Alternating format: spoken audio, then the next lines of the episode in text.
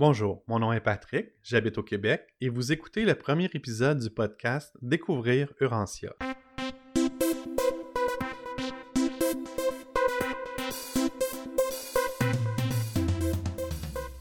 Ma démarche est toute simple. Il y a quelques semaines, mon amoureuse m'a parlé du livre d'Urantia.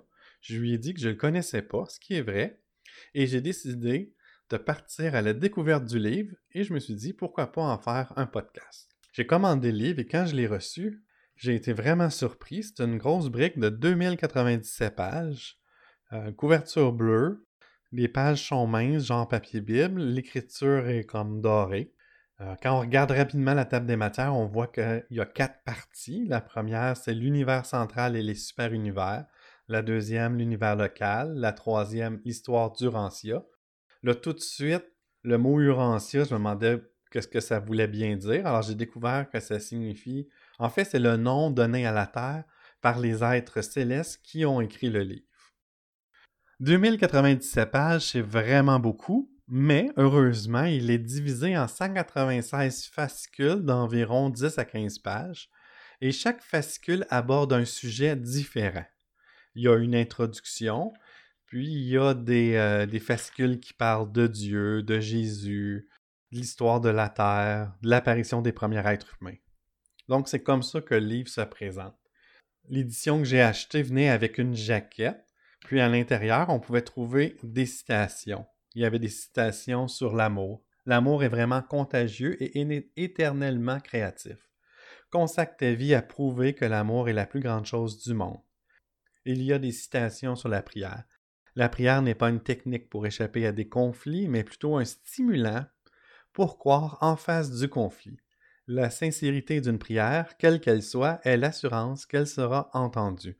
En fait, ça se présente comme un livre qui voudrait unifier ensemble la science, la philosophie et la religion. En fait, ça se présente comme une révélation pour notre époque. En feuilletant le livre, je suis tombé sur plusieurs mots que j'avais jamais lus avant. Puis c'est un peu ça le, défi du livre d'Urantia, c'est qu'il vient avec tout un vocabulaire. Par contre, ce qui est vraiment intéressant, c'est que le livre est libre de droit d'auteur, donc vous pouvez le trouver gratuitement sur le site urantia.org. Il y a même un moteur de recherche, puis on peut chercher par mots-clés, par thème. C'est vraiment intéressant, ça m'a permis, c'est comme ça que je me suis fait une idée. Avant de continuer l'étude du livre, comme je me suis déjà fait prendre dans des groupes un peu homophobes ou misogynes, je veux savoir est-ce que le livre d'Urantia correspond à mes valeurs profondes, puisque j'appartiens à la communauté LGBT.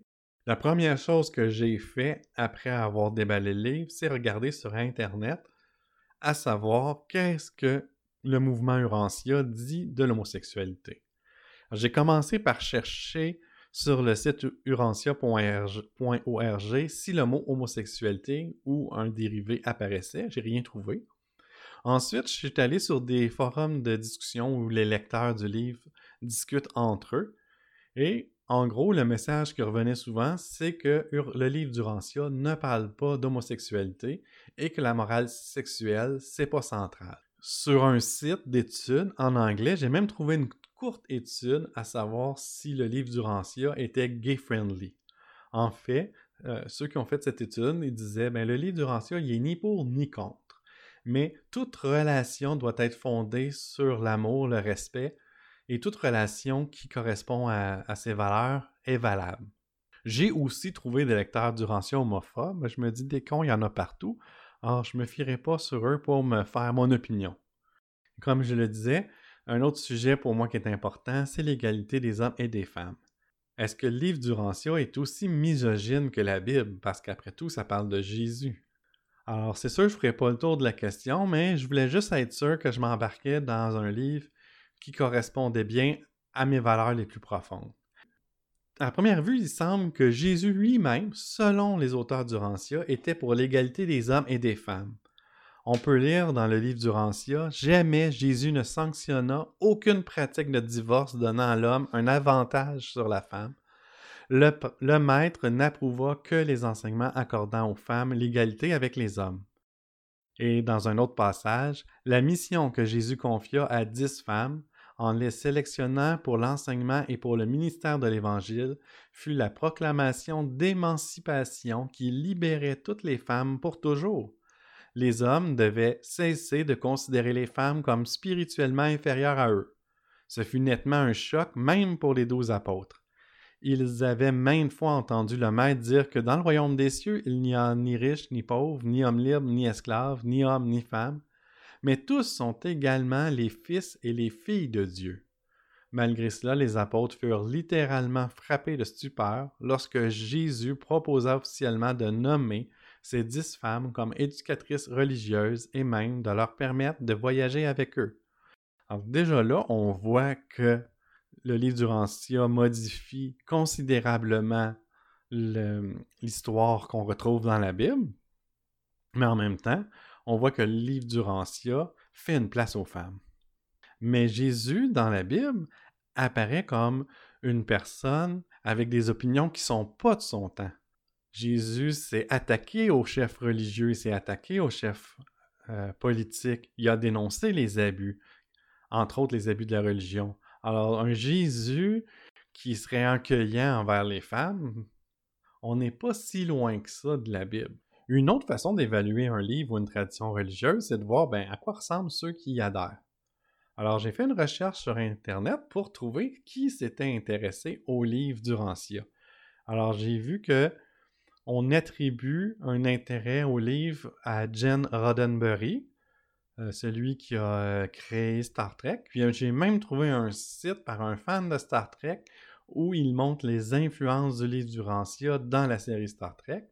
Et au Canada, il y aurait Buffy Sainte-Marie qui aimerait, qui aurait un intérêt pour le livre. dans le fond, j'ai trouvé son nom mentionné dans un bulletin de l'association du Rancia. Bon, à part ça, j'ai pas trouvé grand-chose. Plusieurs noms de personnes que je connaissais pas. Mais si on suit sur ces deux noms-là, ben, on peut voir que les gens qui s'intéressent au livre du Rancia, c'est pas des personnes fermées ou étroites d'esprit. La première difficulté que j'ai eue en abordant le livre du Rancia, c'est que le vocabulaire utilisé, il est vraiment nouveau. Je l'ai jamais vu ailleurs, à part quelques expressions qu'on retrouve dans le Process Theology, mais c'est pas une théologie très populaire. Alors, le livre est un peu hermétique. Il faut s'y faire, il faut s'y frotter. Mais en lisant, on se rend compte que c'est plus facile à comprendre qu'il n'y paraît. Et pour m'aider, ce que j'ai fait, c'est que j'ai cherché des podcasts où je pourrais entendre parler du livre. Malheureusement, ils sont tous en anglais. Mais si vous maîtrisez l'anglais, je vous conseille vraiment de faire la recherche sur Spotify ou peu importe le logiciel que vous utilisez pour écouter vos podcasts et d'écouter plusieurs épisodes. Il y a des entrevues, il y a des études et ça l'aide à se faire une opinion du livre. La première chose qui m'a frappé chez les gens qui aimaient le livre du Rancia, c'est leur amour pour les autres et leur amour pour Dieu, et aussi ils semblent tous avoir une vie spirituelle remplie. Et la vie spirituelle pour Urantia, c'est super simple. D'après ce que j'ai compris, ça consiste en deux choses, la prière ou l'adoration et le service aux autres. Donc jusqu'à date, Urantia ne me semble pas un enseignement ésotérique. Donc me voici au début de mon parcours avec le livre d'Urantia. Et ce que je vous propose pour la prochaine rencontre, c'est tout simplement de commenter le fascicule 100 qui parle de l'évolution de la religion et je pense que ça va nous donner une idée de ce qu'est la religion pour le livre d'Urantia. Je vous remercie et à la prochaine.